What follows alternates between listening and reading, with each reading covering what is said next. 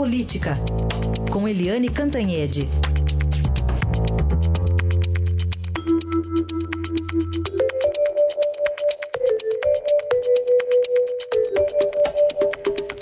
Bom dia, Eliane. Bom dia, Carolina Raíssen. Bom dia. Bom, abertura do ano do Judiciário, hoje em grande estilo. Discursos de Carmen Lúcia, Temer, Rodrigo Maia, aliás, pai, né? Ganhou mais um filhinho agora, o Felipe, e Eunice Oliveira. Os três poderes percebem que precisam dialogar mais com a sociedade, é isso? É isso aí, é isso aí. No ano passado, a, abertura, né, a reabertura do trabalho do, do judiciário foi muito triste, porque o ministro Teori Zavascki tinha morrido num acidente no dia 19 de janeiro, então não teve solenidade nenhuma. Foi uma abertura, assim, com uma homenagem à Teori e acabou-se. Nesse ano, a solenidade vai ser, assim, grande, uma, uma grande manifestação política dos presidentes dos poderes. Toda essa gente que você citou vai discursar. A solenidade começa às 9 horas, ou seja, daqui a 10 minutinhos, lá no Supremo Tribunal Federal, vai ser presidida pela presidente do próprio Supremo, que é a Carmen Lúcia, que vai fazer um discurso de abertura. Depois vem o presidente Michel Temer falando pelo Executivo e o Rodrigo Maia e o Eunice Oliveira falando pela Câmara e Senado, ou seja, pelo é, Legislativo. É, a sociedade brasileira está muito bem informada, a sociedade brasileira está acompanhando essa avalanche de corrupção é, e é, tem sido bastante crítica né, às decisões, às posições, às divisões internas dos poderes.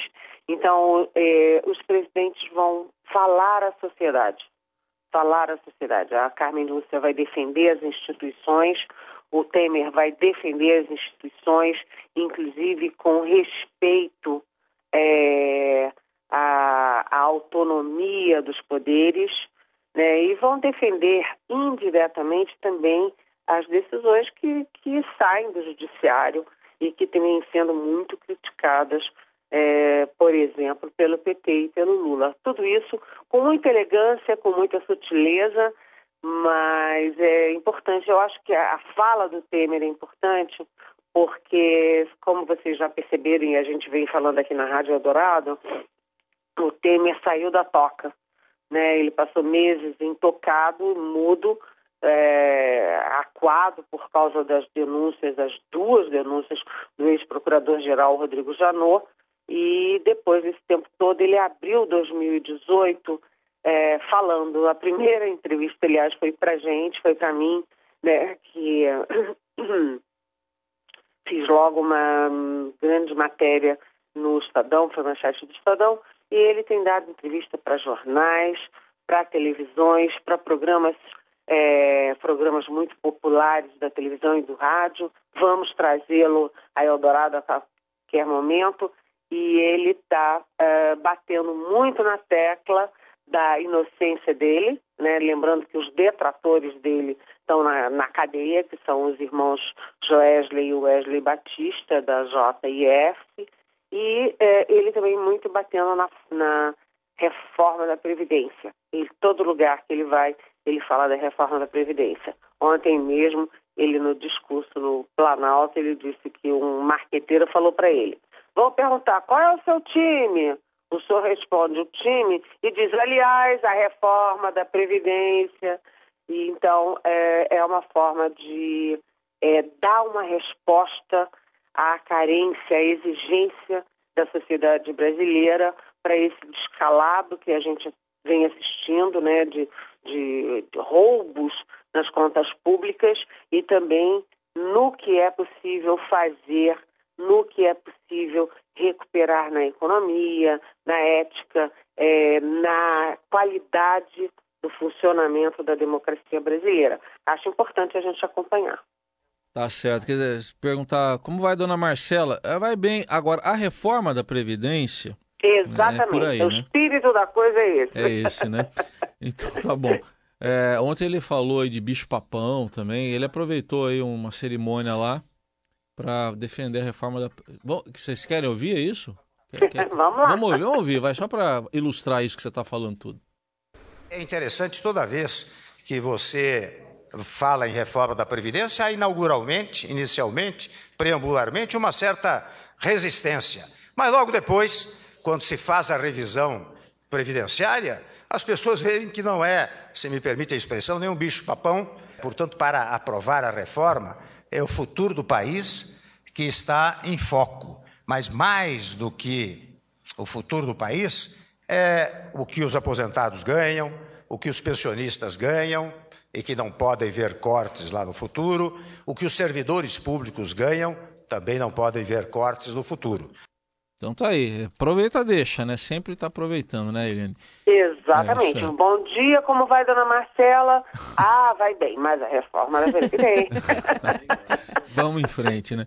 Ô, Eliane, tem um outro assunto que está ligado ao judiciário também, né? Hoje associações de juízes, também de procuradores vão ao Supremo e ao Congresso de um lado, eles estão reclamando do PT e do, do Lula, né? Com essa história de contestar condenações. Mas do outro, eles também têm os interesses deles, né? Corporativos.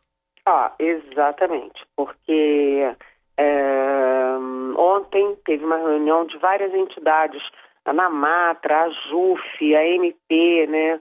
A Associação dos Magistrados é, Brasileiros e tudo.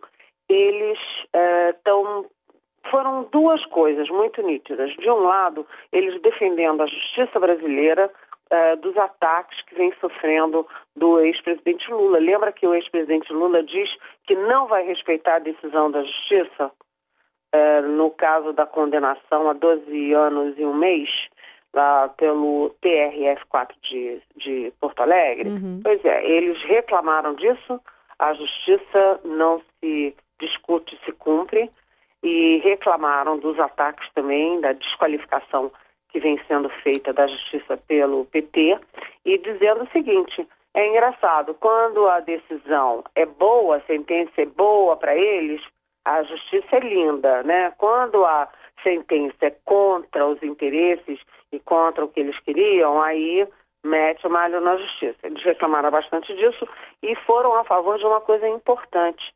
Eles foram a favor da prisão depois da condenação em segunda instância, que é uma grande discussão também, uma grande guerra aí jurídica da, da defesa do ex-presidente Lula e as associações se manifestaram a favor do entendimento do Supremo a favor da prisão já depois da decisão de um colegiado, de um tribunal. É, mas isso é com a mão.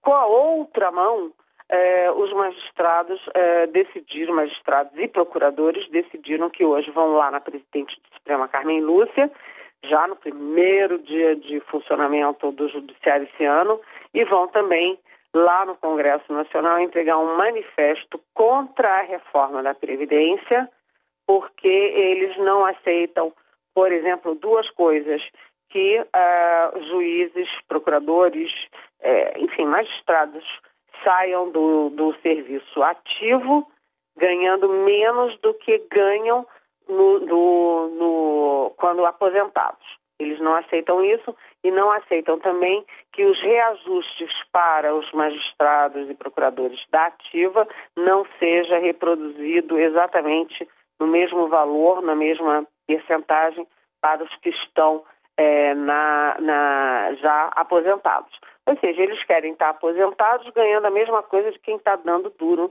é, na ativa. A segunda coisa é que eles defendem é, benesses, né, é, enfim, privilégios que são muito criticados pela opinião pública. Por exemplo, auxílio moradia indiscriminado. Todo mundo sabe se o juiz vai para uma cidade distante, no interior, é, lá no, no, sei lá, em Roraima, o homem mora em São Paulo, vai para Roraima, é, ajuda de auxílio moradia é uma coisa até justa, mas você morar sempre na mesma cidade, continuar morando na mesma cidade e receber auxílio moradia, num lugar que você já tem casa, já mora há muito tempo, ou no caso do Marcelo Bretas, que é o juiz do Rio de Janeiro, que está fazendo um belo trabalho no caso do do Sérgio Cabral, por exemplo, o Marcelo Bretas, ele e a mulher são juízes, os dois recebem auxílio moradia para morar na mesma casa onde eles já moravam. Quer dizer, é, são R$ 8.400 que a sociedade brasileira está pagando para justificar o injustificável. Né? Então, os juízes e magistrados e procuradores fizeram essa reunião ontem, defendendo as decisões é, jurídicas, mas, ao mesmo tempo, defendendo privilégios que a sociedade brasileira já vê com muita apreensão e maus olhos. Cuidado com isso, esse excesso de corporativismo atrapalha é, a, o respeito, a admiração por uma área da sociedade super importante, que é o nosso judiciário, né? Então, é, vamos ver como é que vai ser a recepção a eles no Supremo e no Congresso Nacional hoje. É, acho que a palavra de ordem continua sendo coerência, né, Eliane? Falta é. coerência. Tem coisas que são é, legais, né? Você pode fazer, está coberto pela lei, mas que não são morais ou, uhum. enfim, não são coerentes com o cargo. E acho que é isso que a gente está é. querendo dizer aqui, né? É, e eles usam esses penduricalhos que a gente fala, penduricalho de 8.400, hein? É um, é um luxo, né? É um Pendura em mim, né? né? Pendura em mim, é bloco de carnaval. Ele, e eles, com isso mim. eles vão tendo salários de mais de 70 mil reais, de é. 100 mil reais, 80 mil reais pelo Brasil inteiro, quando o teto constitucional do próprio presidente da República, dos próprios ministros do Supremo, é de 33.700, uhum. ou seja, é imoral. Tá. Amanhã, então, Eliane Cantanhede de volta aqui. Até amanhã, Eliane. Até amanhã. Bom dia.